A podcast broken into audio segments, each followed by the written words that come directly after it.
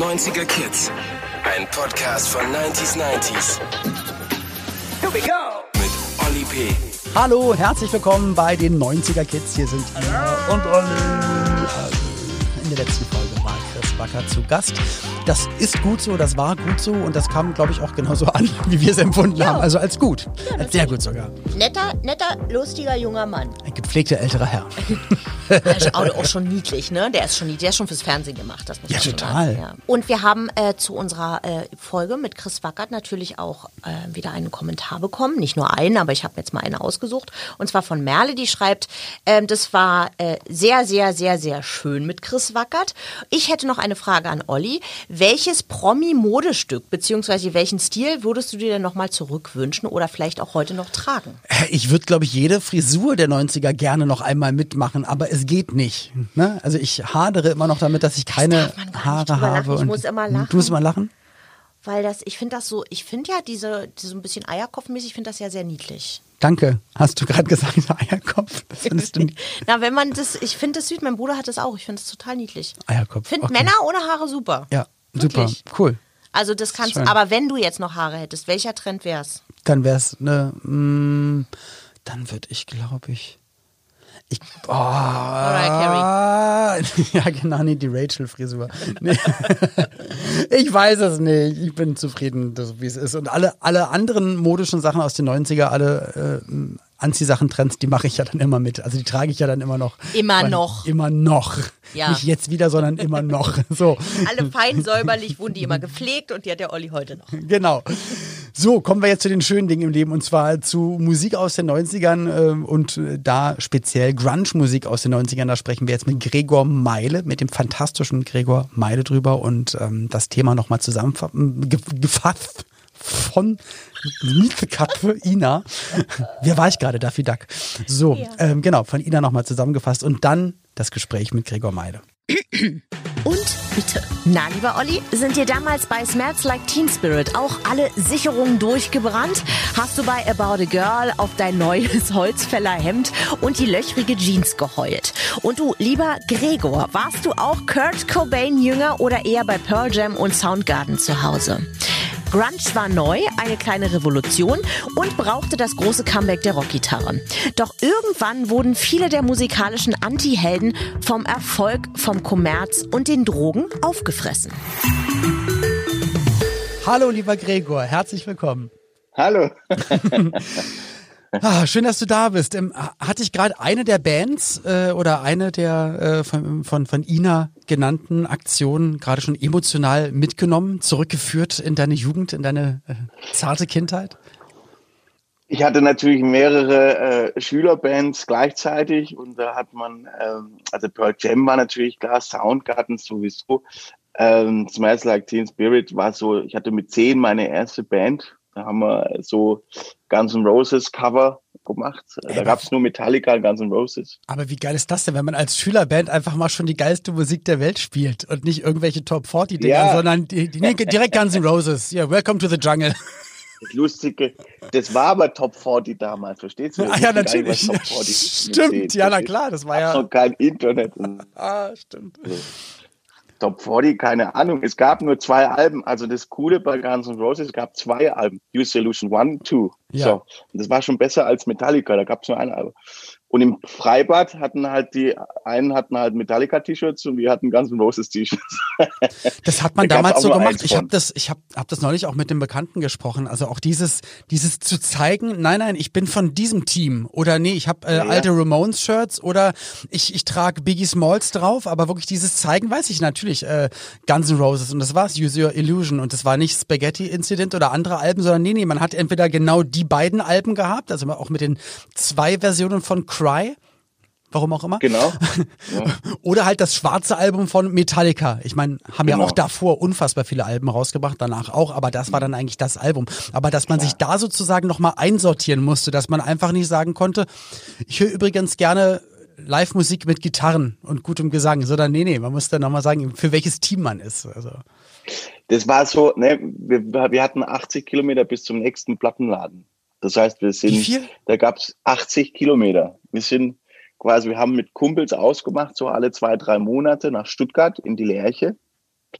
Und dann sind wir da hingefahren, hat jeder mit 30 Marken gespart. Und dann konntest, hast du zehn Platten gehört, konntest dich aber leider nur für eine entscheiden. Und das war immer so herzzerreißend, weil du hast sie dann alle irgendwie gehört und sagst, scheiße, die Kohle reicht nur für eine Platte.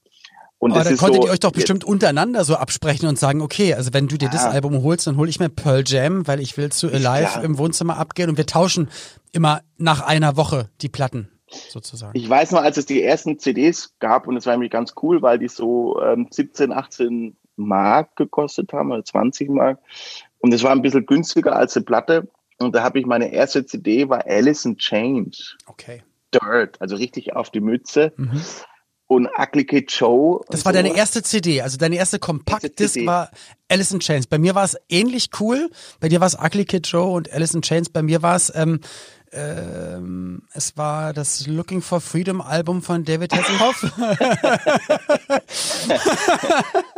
und ah, Michael Jackson okay. Bad. Also es, es, es, ging genau, also beim ersten Einkauf, ich habe hab ewig gespart und bin dann bei uns in den Supermarkt gegangen, weil die hatten auf einmal sowohl CDs als auch ähm, CD-Player, so Kompaktplayer, wo man dann so ja. oben eine CD reinstecken konnte, nicht reinlegen, sondern die wurde irgendwie so halb reingesteckt. Und ich weiß nicht, welche CD als erstes über die Ziellinie gegangen ist. Je nachdem, in, in, welchem Podcast ich zu Gast bin oder wo ich reden darf. Manchmal sage ich, ist es natürlich Michael Jackson Bad, aber hier kann ich hier kann ich sagen, ich glaube, es war David Hasselhoff Looking for Freedom. Das heißt, musikalisch sind wir vielleicht ein bisschen anders aufgewachsen. Aber wie cool, Ugly Kid Joe, Everything About You, ähm, das war ja auch ein Riesen, auch durch MTV. Also bist du auch, bist du bist du durchs Plattenhören im Plattenladen an die Musik rangekommen oder natürlich auch beeinflusst durch ähm, Musikvideo, Fernsehen? Also wir hatten tatsächlich, ich bin so wirklich im ganz tiefsten Land aufgewachsen. Wir hatten drei Kanäle Fernsehen, bis ich so 14, 15 war. Und auch nur schwarz-weiß mhm. tatsächlich. Und da haben wir natürlich, es war halt so bei Nachbarn, wenn da jemand einen VHS-Rekorder hatte, man konnte man dann E.T. gucken oder sowas.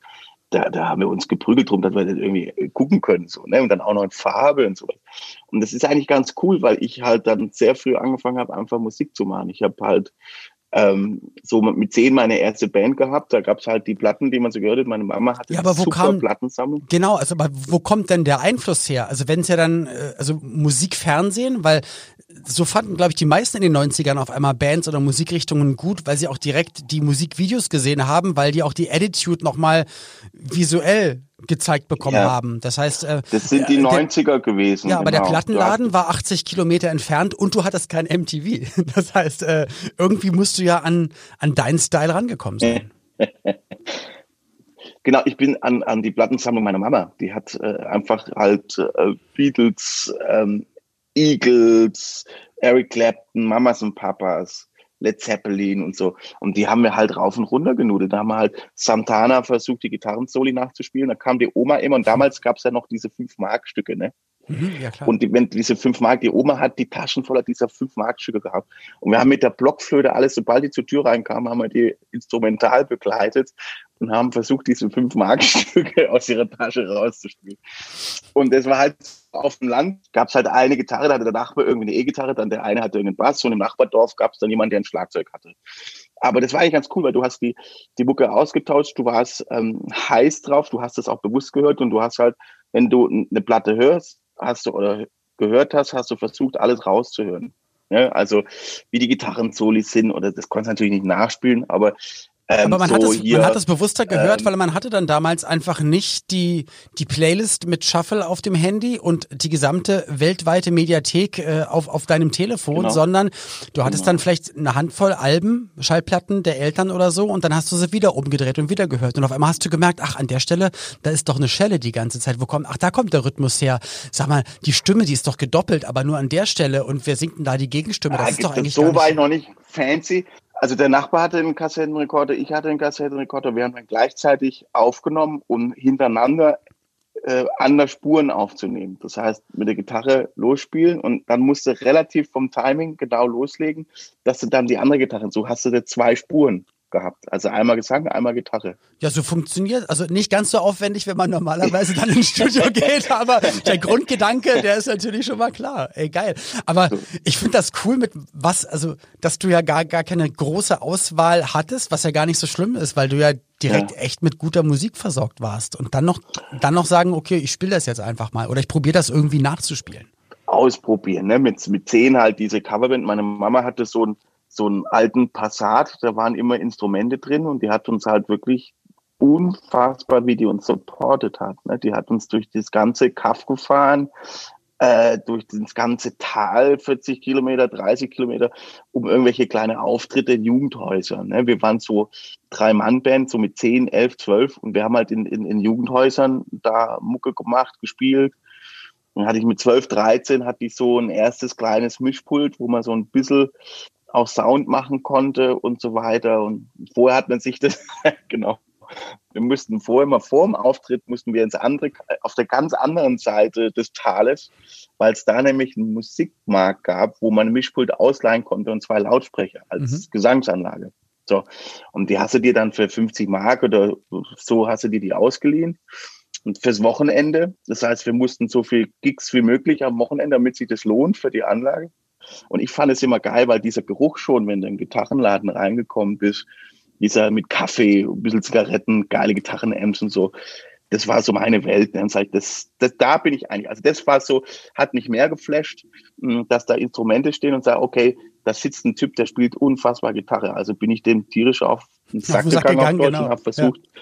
sag mal, äh, wie machst du denn das und wie hast du das so? Und ähm, klauen halt zugucken und klauen. Ja, aber auch durch deine Mutter, also dass deine Mutter ja dann auch musikalisch, äh, also dass das halt in der Familie lag und das ist ja nicht nur bei dir so, sondern auch bei dem Bruder, weiß ich ja auch, der ist ja auch, äh, der ja, macht ja auch Musik ja auch. Halt, ja. Mein, mein, mein, Bruder singt fantastisch. Er war früher der Sänger in unserer Coverband. Ich war so der Sidekick. haben so im Weihnachtsmarkt Köln immer gespielt. Wenn dann lustige japanische Reisegruppen kamen, war mein Bruder immer der absolute Hero.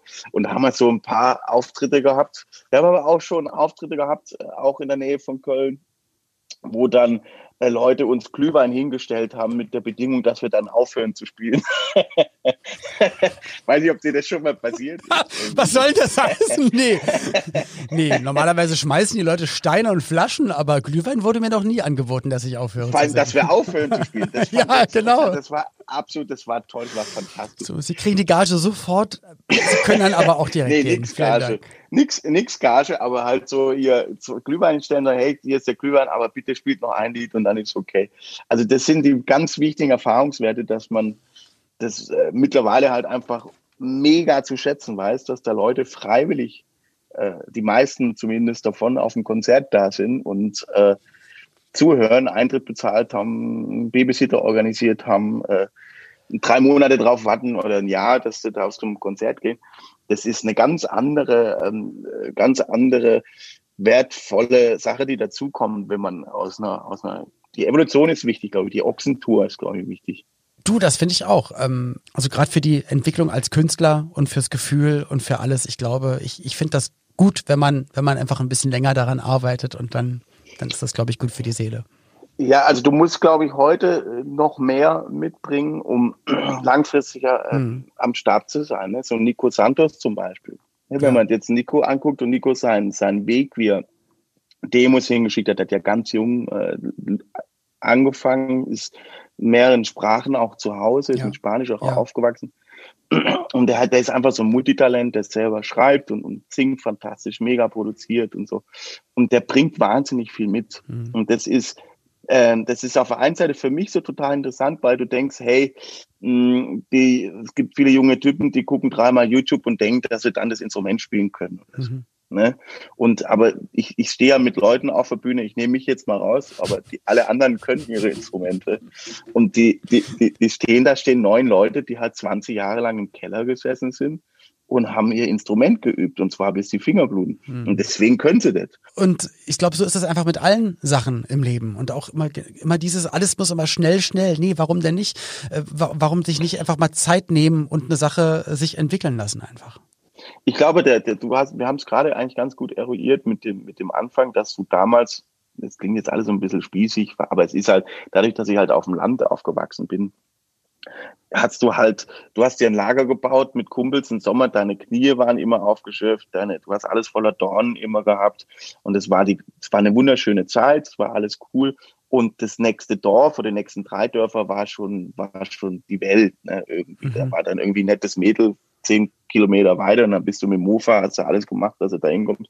Und ich bin 20 Kilometer immer ins Freibad gefahren, weil man da irgendwie mit dem ganzen Roses-T-Shirt überhaupt sich da hinlegen konnte. Und so. das, da kannte jemand ganzen Roses 20 Kilometer entfernt. Bei uns Stimmt. im Dorf kannte das ja nicht. Und, und, und das war so lustig, weil es die auf Ressourcen, was war so ein bisschen in der Essenz, sagst, okay, wie geht das? Wie, wie checke ich das ab? Da das klingt total bescheuert, aber wir hatten halt kein Internet, das heißt, wir konnten nicht gucken, wie wird das gemacht und so. Also muss ich halt einen Typ finden, der einfach besser Gitarre spielt als ich und dem muss ich fragen, hey, wie machst du das? Und kann er mir Unterricht geben oder wie auch immer. Ja, es gibt kein Tutorial, du, konntest dir, die, du konntest dir keine Instrumentals streamen oder nicht irgendwas machen. Also es war wirklich, ja, ähm, sitzt da einer rum, der es auch kann, weil, ja. Du hast dich reduziert, hast dich fokussiert. Ja, du warst so nicht so abgelenkt glaube, von der Großstadt wahrscheinlich, also von den ganzen Einflüssen von, äh, oder was man jetzt alles hat, von, das, das Handy bimmelt die ganze Zeit und man muss noch schnell den Insta-Account checken und noch bei TikTok was hochladen und bei Snapchat und noch bei Clubhouse irgendwas machen, sondern, ja. nee, na, dann spiele ich jetzt einfach mal das Instrument so lange, bis ich, ich glaube, mal, dass ja, es gut ich kenne das alles nicht, aber doch, doch. das tut mir auch total leid für die Leute draußen, aber ich, äh, Facebook kenne ich noch, ne? Aber ich mache das nicht, ich habe das auch nicht am Handy. Und wenn ich komponiere und arbeite, versuche ich das Handy auszumachen. Man verliert ein bisschen den Fokus und das ist, so ist quasi auch meine Kindheit gewesen. So, hey, wenn ich äh, Musiker werden möchte, dann muss ich halt einfach viel mehr Engagement zeigen, wie das, was von mir erwartet wird, ähm, um vielleicht einen Schritt weiterzukommen. Aber es war nicht so, ich hatte nicht, also ich habe natürlich immer davon geträumt, aber ich wusste, dass es total vom, vom Dorf total schwierig ist, da äh, Musiker zu werden oder überhaupt, dass man davon leben kann und so weiter. Es ist nicht selbstverständlich. Und als ich dann mit 17 bin ich äh, in Tourbus gestiegen als Roadie. Ich habe quasi schlechte Volksmusikanten bin ich quasi mit auf Tour gegangen und habe dann lustige in Ostfriesland lustige Tourneen, wo ich dann halt äh, äh, Bands aufgebaut habe, Instrumente, Backline. Verfolger, kennst du noch den Scheinwerfer von ja, vorne, den man so ja. auf der Bühne immer in die Fresse kriegt? Aber ich habe ja früher quasi Stage Manager gemacht für äh, The Dome oder äh, Stars ah. in, in, Nürnberg oder ah. ähm, in, Fried, in Friedrichshafen am Bodensee. Und du hast ja quasi deine äh, du hast ja da echt so ein paar Jahre ziemlich äh, krass äh, auf der Bühne auch gestanden, mit riesen Publikum und mit den Songs und Tänzerinnen und so weiter. Mhm. Und ich habe mich da mehrmals als Stage Manager auf die Bühne hochkatapultiert und das Mikrofon in die Hand gedrückt und sonst irgendwas. Wirklich? Das, halt, das hast du mir, meine Ernst. Das hast du mir nie erzählt. Wie krass ist das denn? Naja, gut, also das ist ja auch nee, ist ja sehr, sehr. Ja, aber es ist ja, ja es ist lange her, aber das hättest mal sagen können. Das ist ja krass. Crazy, genau, und das ist aber bei Sarah genauso oder eigentlich alle irgendwie. Weißt du, diese ganze The Dome und so weiter, das waren ja so Riesenshows. Da bist du ja froh, wenn du weißt, wie du heißt, wenn du von und auf die Bühne gehst. Ne? Ja, das stimmt ja schon gerade. Guck mal, ich war ja damals äh, dann 19, 20 Jahre alt Siehste? und so und wirst dann. Du hast immer gelächelt. So. Du hast immer gleich, ich habe immer irgendwas gesagt. Hier Mikrofon immer. Äh. Hey, aber ich, ich glaub, du hast es so. weil ich freut, nee, na man, du für mich war das ja mega aufregend. Kommst auf eine Bühne und jetzt gerade bei The Dome oder so, dann sind da 10, 12, weiß ich nicht, äh, bis zu 14.000 Bauchfrei äh, bei, bei, damals noch bauchfrei, bauchfrei natürlich mit mit mit Arschgeweih und Bauchnabelpiercing und äh, die die es war ja kein Schreien, es war ein Kreischen, das hohe C wurde, wurde hm. zehntausendfach dann gekreischt und das ist das erste Mal. Du hast immer noch gelächelt, Olli. Ja, aber nur von, von weil weil so viel Luft auf mich zukam. Es hat mein Gesicht nach hinten gezogen und es war ein Lächeln sozusagen. Aber ja. nee, es war, es war ja das erste Mal, es war wirklich The Dome, das allererste Mal, gehst auf die Bühne und du, du kennst das Gefühl nicht. Du hast diese Lautstärke von schreienden Menschen noch nie gehört. Es war wirklich als, als schubst dich jemand zurück, weil es war, es war ein Schock ja, aber wie, bei dir ging es ja dann los, du hast gesagt, okay, ihr habt dann mal so kleinere Gigs gespielt. Dann seid ihr, genau. die, die Mutter hat dich äh, zig Kilometer weit gefahren, damit ihr kleinere Sachen machen könnt. Wann war denn bei dir der Schritt, dass du gemerkt hast, okay, ich glaube, das, ich glaube, selbstgeschriebene Musik von mir könnte auch mehr Leute interessieren. Ich glaube, ich gehe mal einen Schritt weiter und ähm, guck mal, dass das in Richtung Album, Tourneen, also dass das alles ein bisschen größer wird. Wie, wie kam es auch zum Major-Label? Ähm, bei dir? Also, Major. also genau, also es ging äh, der klassische Weg. Ich habe, ähm, ich wollte sehr früh selbstständig sein. Das heißt, ich habe mit, mit 16, ja 17 Schule geschmissen, weil ich dreimal mittlere Reife gemacht habe hintereinander. Einfach total verkackt. Ich war auf so Musikinternat, was ganz gut war, weil man das so ein bisschen bisschen das gerettet hat, weil Musik halt so mein Steckenpferd war. Aber ich war so der typische Kerl, der sich, der halt motiviert ist, aber nur halt in dem Fokus. Ne? Was auch total und, in Ordnung ist, weil du brauchst jetzt auch für dein Leben nicht Chemie und Physik. Ich habe mir auch gestern noch überlegt, wo, wo, wofür habe ich auch Geschichtsereignisse, was im alten Rom passiert Geschichte ist. Geschichte finde ich aber gut. Ja, aber, gut. aber deswegen nicht, nicht versetzt zu werden in der Schule. Ja, ja. So, manche ja, Sachen so. Aber wenn, wenn du direkt gespürt hast, Musik, das ist es eigentlich. Deswegen, das war ja dann der richtige Schritt in Richtung Musik, äh, Musik. Genau, also Internat. wie gesagt, das, das ist natürlich, das ist ja heute noch so, wenn du zur Bank gehst und sagst, ja, was du brauchst einen Kredit und sagst, was machst du Musik, Musiker. Ja, ja, aber ich habe sie gefragt, was sie beruflich macht, der klassische. Und das ist halt immer so, das ist immer noch spannend. Also du hast, es ist halt, aber das Coole ist, das weiß man ja, dass es exotisch ist, deswegen macht man es auch. Und ich wusste halt, ich musste aus meinem Dorf irgendwie raus. So, weil es gibt da keine Möglichkeit. Du kannst ja nicht äh, äh, in eine Schule gehen und sagen, wie lerne ich da jetzt äh, Musiker zu werden, wenn mhm. du kein Abi hast. Ähm, ich wusste, ich kann es nicht schon, ich kann auch keine Noten. Willkommen lesen, im Verein. Ne? Und einfach so denkst du so, hey, okay, ich will eigentlich nur ähm, irgendwann mal Konzerte spielen. So, wie kriege ich das hin? Ähm, aber nicht so, dass man sagt, ich habe da jetzt einen Plan, sondern ich wusste, okay, mhm. ich mache jetzt erstmal den Job. Man, ich habe dann ein Angebot gekriegt, quasi bei einer Veranstaltungstechnikfirma, einfach mal mitzufahren. So. Und da bin ich halt mit 15, 16 äh, wir haben, ich komme aus einem kleinen Dorf, Jagsthausen. Das ist äh, wirklich äh, am Arsch der Welt, aber ein schöner Arsch. Und wirklich, also zwischen Heilbronn und Würzburg ist es wirklich fantastisch, wunder, wunderschön. Und Jaxhausen ist, ähm, da gibt es ein kleines Theater, ja, einfach so ein Freilichttheater, Götz von Berliching, ganz bekannt. Mhm. Und da habe ich mit 15 war ich da Tonpraktikant. Und da haben wir jetzt zum Beispiel, ich habe angefangen, wo wir dann eine Woche lang den Brumm gesucht haben. also einfach ein Brummgeräusch in einer Tonanlage, was dann irgendein Masseproblem war, was auch immer. Aber dass du halt erstmal auf Fehlersuche bist. Und das macht ja den Job erstmal aus. Wenn alles funktioniert, ist es easy. Aber musst dann gucken, wenn was kaputt ist, dann ist es spannend.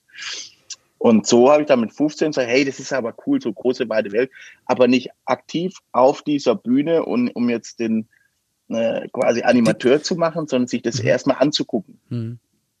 Ne? Also nie das Gefühl, ich, ich, ich hoffentlich kommt der Agent und äh, wird mich heute Abend hier entdecken und äh, nimmt mich mit auf Tournee sozusagen. Das war nie der Gedanke. Ever. Hm, cool. Also das hatte ich einmal, da war ich aber schon bei TV Total, bei der, bei der Castingshow viel, viel später, wo ich dann dachte, ha, vielleicht kriegt man doch noch einen Planvertrag. Aber das war viel, viel später. Aber mhm. ich habe quasi, bin dann mit 17 in Tourbus und habe wirklich einfach, habe ja zwölf Jahre lang als Tontechniker, Veranstaltungstechniker gearbeitet. Das heißt, ich hatte schon einen super Job, war da, hatte da genug zu tun, habe viel so Stage Manager gemacht das war auch irgendwie cool. Ich weiß noch ganz genau, da habe ich mal bei so einer Musical-Show in Berlin äh, irgendeine so Coverband da gemischt und die Sängerin hat, das war irgendwie nicht ihr Tag und der Sänger war halt verdammt gut und dann kam eine Comedian, ich habe diese amerikanische Comedian aus Berlin mit den kurzen Haaren. Geldhaft.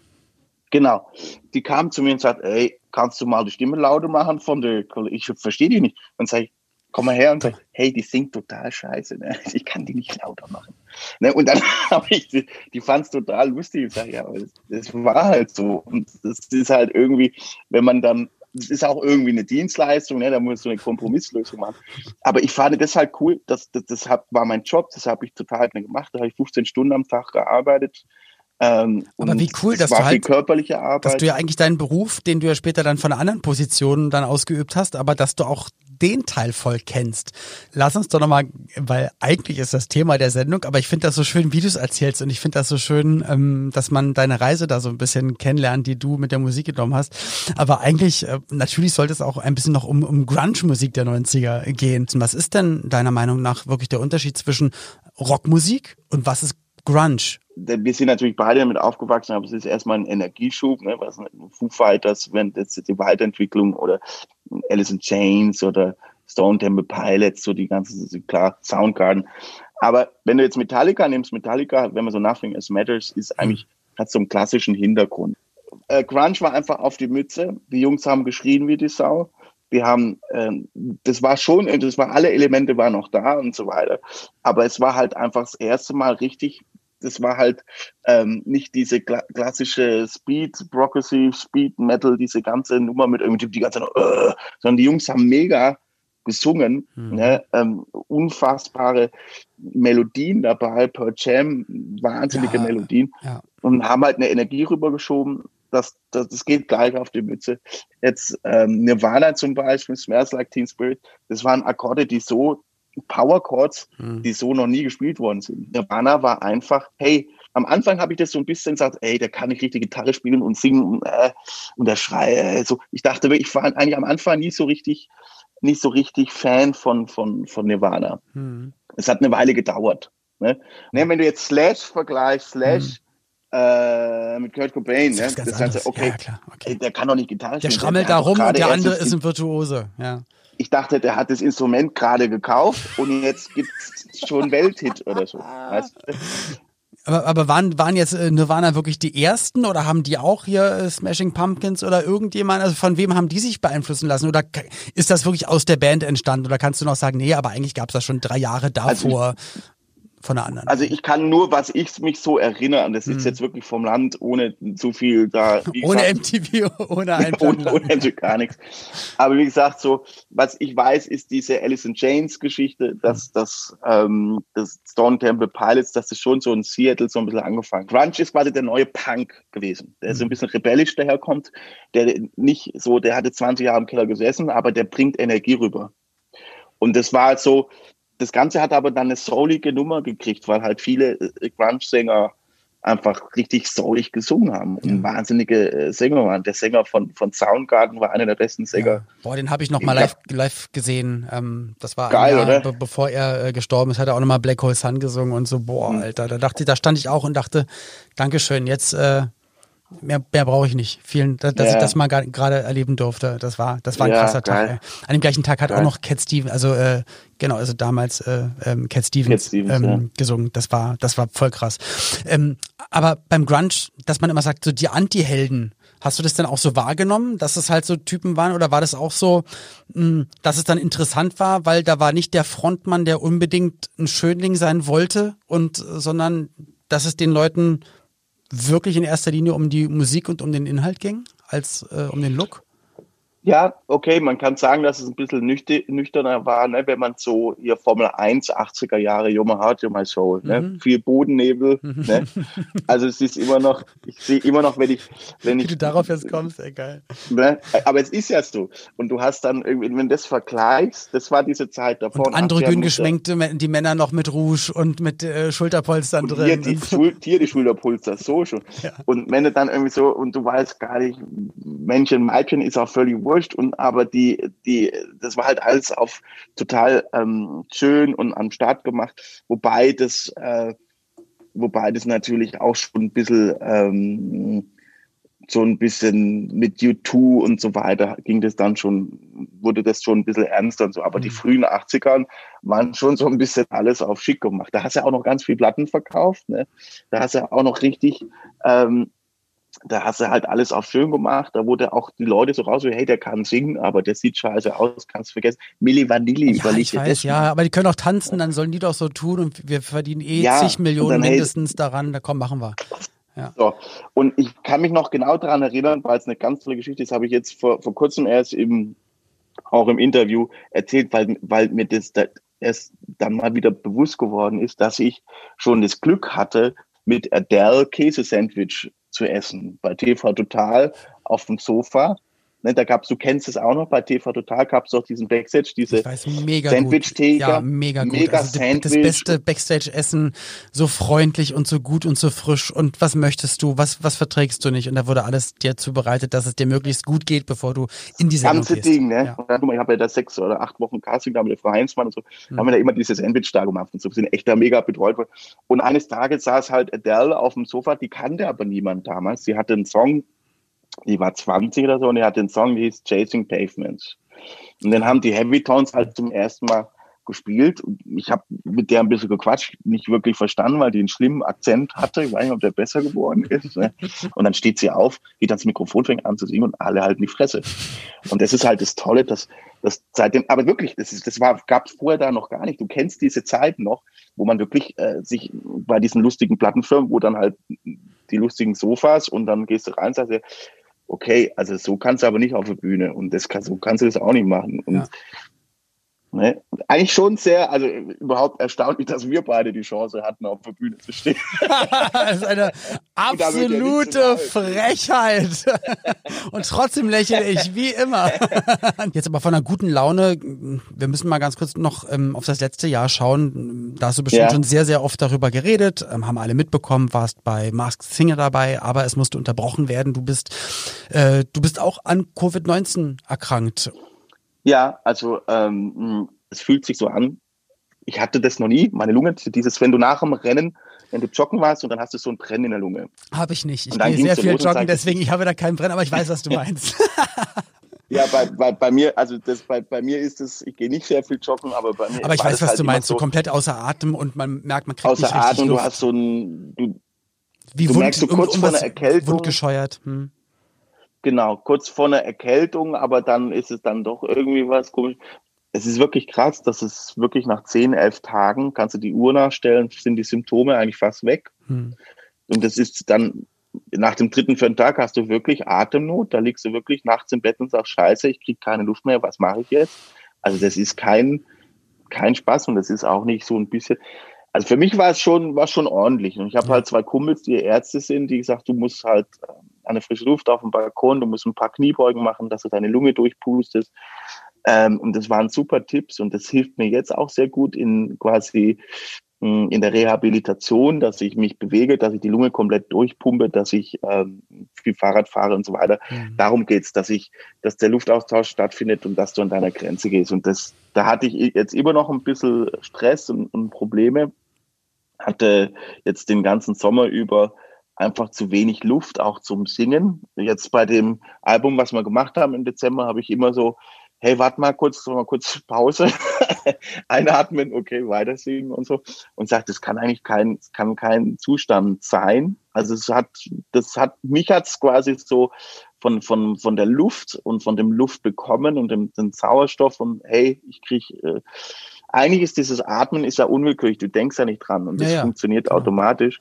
Aber in und deinem Fall, du, du musstest immer aktiv eigentlich sozusagen atmen. Immer aktiv, ja. immer ein bisschen mehr einatmen und dann hast du das, dann sag ich, okay, Kostümchen an. Ich habe in elf Tagen äh, tatsächlich zehn Kilo abgenommen. Das war wirklich so bang. Das war wirklich ordentliches, eine, ein ordentlicher Virus. Ähm, hab, hat das jetzt mein Körper jetzt langfristig erwischt und mhm. so, sondern ich musste wieder fit werden. Ich habe dann tatsächlich nach 14 Tagen stand ich wieder auf der Bühne, habe quasi abgeliefert und das war eine, eine gute Motivation, weil ich musste halt wieder zu dem Zeitpunkt fit werden. Und das war ganz cool. Und äh, jetzt arbeite ich halt dran, dass ich mehr Luft kriege, aber es ist schon viel, viel besser, indem ich halt meine Übungen mache und so weiter. Also ist schon ganz cool. Das aber, ist so die, die ja, Story. Aber, aber ja, danke, dass du das mit uns auch hier nochmal teilst und ähm, dass es auch zeigt, ähm, ja, also dass es auch jemanden, der, wie dann immer gesagt wird, ja, über 70, über 80 ja nur und der Rest, das ist doch gar nicht schlimm und man merkt es ja gar nicht, dass dem einfach nicht so ist. Und das im, im schlimmsten Fall hätte ja sogar deine, dein dein Beruf, wenn du nicht richtig atmen kannst, dann kannst du definitiv auch nicht so singen, wie es eigentlich sein sollte. Und dann hättest du nämlich auch ein großes Problem. Deswegen ist es definitiv keine Sache, die man auf die leichte Schulter nehmen sollte. Ähm, Tutto Andra Bene im Dezember rausgekommen. Ähm, hast das Album, ich kann es nicht so mit so einem italienischen Feuer, kann ich es leider nicht sagen. Tutto andrà bene. ähm, du weißt ja, das ist ja so, was die Kanzlerin immer macht. Das darfst du in Italien auf gar keinen Fall machen. Nee, das Und ist das, das in Italien ist ich weiß, ganz schlimme Beleidigung. Auch, ja, genau. Ähm, das Album hast du aufgenommen im Herbst, Winter? Oder war genau. Okay.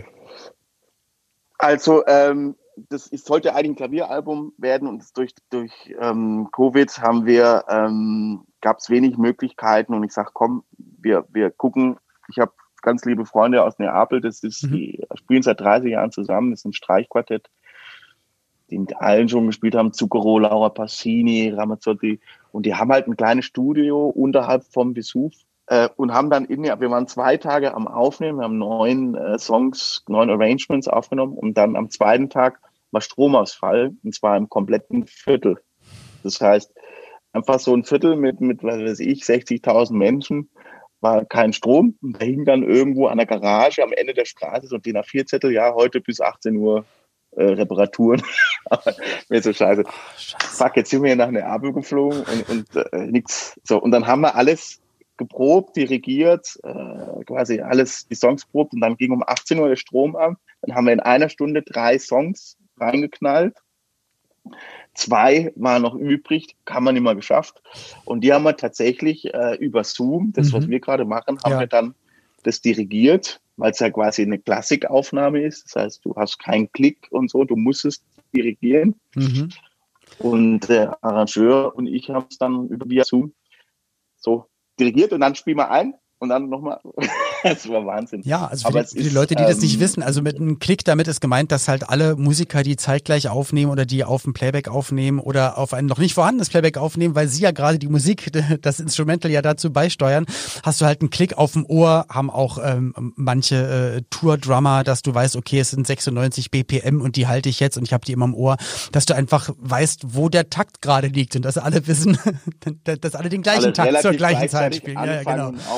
Genau, und dafür gibt's ja Dirigenten, äh, weil früher hatte man jetzt nicht so ein, ein, äh, also ein zu großes Metronom würde man immer hören. Deswegen braucht man ja den Dirigenten, der äh, natürlich nicht nur, aber der un ungefähr auch zeigt, so in welchem Takt denn jetzt gespielt wird, dass alle gleichzeitig sind. Genau. Ja, krass, Mann, ey. Und ja. Genau, also das, man muss es, das Wichtigste ist, dass man das, das ähm, was ein Dirigent auch macht, ist, dass er im Vorfeld arbeitet mit, mit, äh, mit dem Orchester und dann quasi nachher nur noch seine, ich sage jetzt mal, Dynamik noch reinbringt, mhm. ne, wie ein Tempo geachtet wird. Aber ja. die halten eigentlich schon selber ihr Tempo. Ähm, aber du musst es mit denen erarbeiten. Das ist eigentlich das Wichtigste, mhm. dass du Part für Part sagst, so jetzt spiel mal den Lauf. Hey, den haben wir anderen vorgestellt, der ist ein bisschen swingiger oder der rollt ein bisschen mehr. Und das müssen wir alles da so machen. Aber das ist das Coole, das ist, äh, funktioniert halt, weil die ganzen Fachbegriffe eh alle auf äh, Italienisch sind, da kriegt man eigentlich immer so das hin. Und ich, ich bin ja da, ich gucke ja da immer nur zu. Ich habe ja Freunde, die sich da richtig gut mit auskennen. Und ich gebe da so ein bisschen meinen Senf noch zu. Ich habe auch ein paar Arrangements quasi oder die Melodien halt geschrieben und gemacht. Aber ich kann ja keinen ohne sich singe dann die Sachen vor oder ich, ich programmiere es dann oder was auch immer. Aber ich habe immer einen Weg gefunden, wie man das dann kommuniziert und am Ende das da auch rauskommt, worauf man Bock hat. Und es ist ein sehr schönes, ähm, andächtiges Album geworden, weil es reduziert ist, weil es ähm, wirklich so ein bisschen Filmscore-mäßig wollte ich schon immer mal machen. Und jetzt hat man da auch mal Zeit gehabt. Und Tutto Andra Bene heißt, alles wird gut. Und tatsächlich ist, wenn du in Italien, wir sind ins Dorf reingefahren, da war wirklich mit einer, mit einer Bettwäsche, also war es Bettlaken, Gespannt. stand halt Tutto Andra Bene mhm. am Balkon halt drauf. Es ist halt der italienische Slogan auch gewesen, wie es weitergeht. Und deswegen heißt das Album auch so. Ähm, bin ich sehr stolz auf, dass wir es hingekriegt haben. Und ich hoffe, dass, dass, dass der Albumtitel, dass dem auch wirklich irgendwann so sein wird für die ganze Welt, gesundheitlich, für die kulturschaffenden Branche, für alle, die halt nicht Absolut.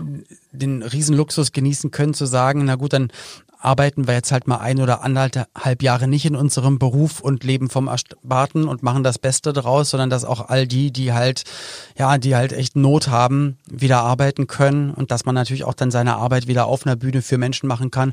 Und für dich wünsche ich mir ganz, ganz toll, dass du auch wieder ähm, dann durch deine Erkrankung, dass du dann trotzdem bei 100 Prozent wieder ankommst und ja, dass wenn es weitergeht, dass du dann wieder bei 100 Prozent Gregor Meile bist. Dankeschön. Ja. Und ich danke dir für deine Zeit. Das war echt schön. Danke. Naja, das hole ich schon irgendwie aus mir raus.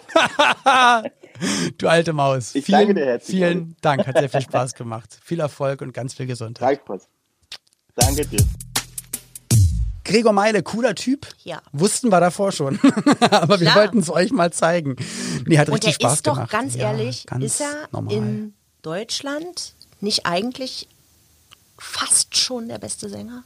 Kann ja, man das, das so sagen? Das kann man so sagen. Ne? Und, ähm, und dafür auch was deutsche Stars und Musiker mhm. betrifft, einfach ein, auch dann der entspannteste und normalste ja. und coolste und ein Mensch, das hört er wahrscheinlich sehr oft, aber es ist so, wo man sich sofort vorstellen kann, ja, der, der kann gerne zur Familie, zum Freundeskreis ja. äh, gehören, ist ja. direkt ein Freund, aber halt keiner zum Rumposen, sondern so mit, mit, mit Tiefe und freundlich und ähm, dem glaubst du jedes Wort, was er und sagt. Und lustig ist der auch. Ja. Als ich den das erste Mal, ich habe den schon mal in einem Interview gehabt und äh, ich habe so über den gelacht, ich habe damit überhaupt nicht gerechnet, der ist wirklich extrem witzig. Crazy Mann. Hm? Siehst du mal. Siehst du so. So ist es halt. Haben wir jetzt auch, ähm, finde ich auch. Und äh, auch viel drüber gesprochen. Und jetzt mal, um ein ernstes Thema zu machen, er hat über seine Corona-Erkrankung gesprochen. Ja. Ähm, ja, this ja. shit is serious. Das ist einfach kein Spökes und das haben wir jetzt gerade aus erster Hand gehört. Und ähm, ja, drücken ihm ganz doll die Daumen, dass er irgendwann wieder bei 100 Prozent ankommt. Und dem ist noch nicht so. Deswegen, das ist definitiv kein, kein Zuckerschlecken. Ähm, ja, das war Grunge in den 90ern. Wenn euch das Thema gefallen hat, dann könnt ihr es gerne trotzdem positiv äh, uns mitteilen und einfach gerne kommentieren. Schreibt uns doch einfach ähm, ja ein kleines Feedback oder macht uns Vorschläge zu Gästen oder Themen. Und in der nächsten Woche, da freue ich mich ganz besonders drauf, da geht es um ein lustiges Thema. Dann genau geht es um Stand-up, äh, Stand-up Comedy, Comedy gibt's auch. Ines Adiodi macht ja Comedy mit U, aber egal. Comedy in den 90ern und wir sprechen mit dem äh, ja unfassbar großen Michael Mittermeier darüber. Ja. Krasser Gast, ähm, was der schon alles erlebt hat, wo der schon überall auf einer Bühne stand und Witze erzählt hat oder einfach mal eine rausgehauen hat. Und das alles und noch viel mehr erfahren wir hoffentlich in der nächsten Folge von 90er Kids von ihm. Bis dahin passt bitte auf uns auf. Ich bin und, aufgeregt. Ähm, ja, bin ich auch ein bisschen. Und äh, wie, wie würde Ina normalerweise jetzt sagen am Ende einer Sendung? Naja, Schaukakao. Stimmt. 90er Kids. Ein Podcast von 90s 90s. Der Radiowelt für alle Musikstyles der 90er. In der App und im Web. 90s90s.de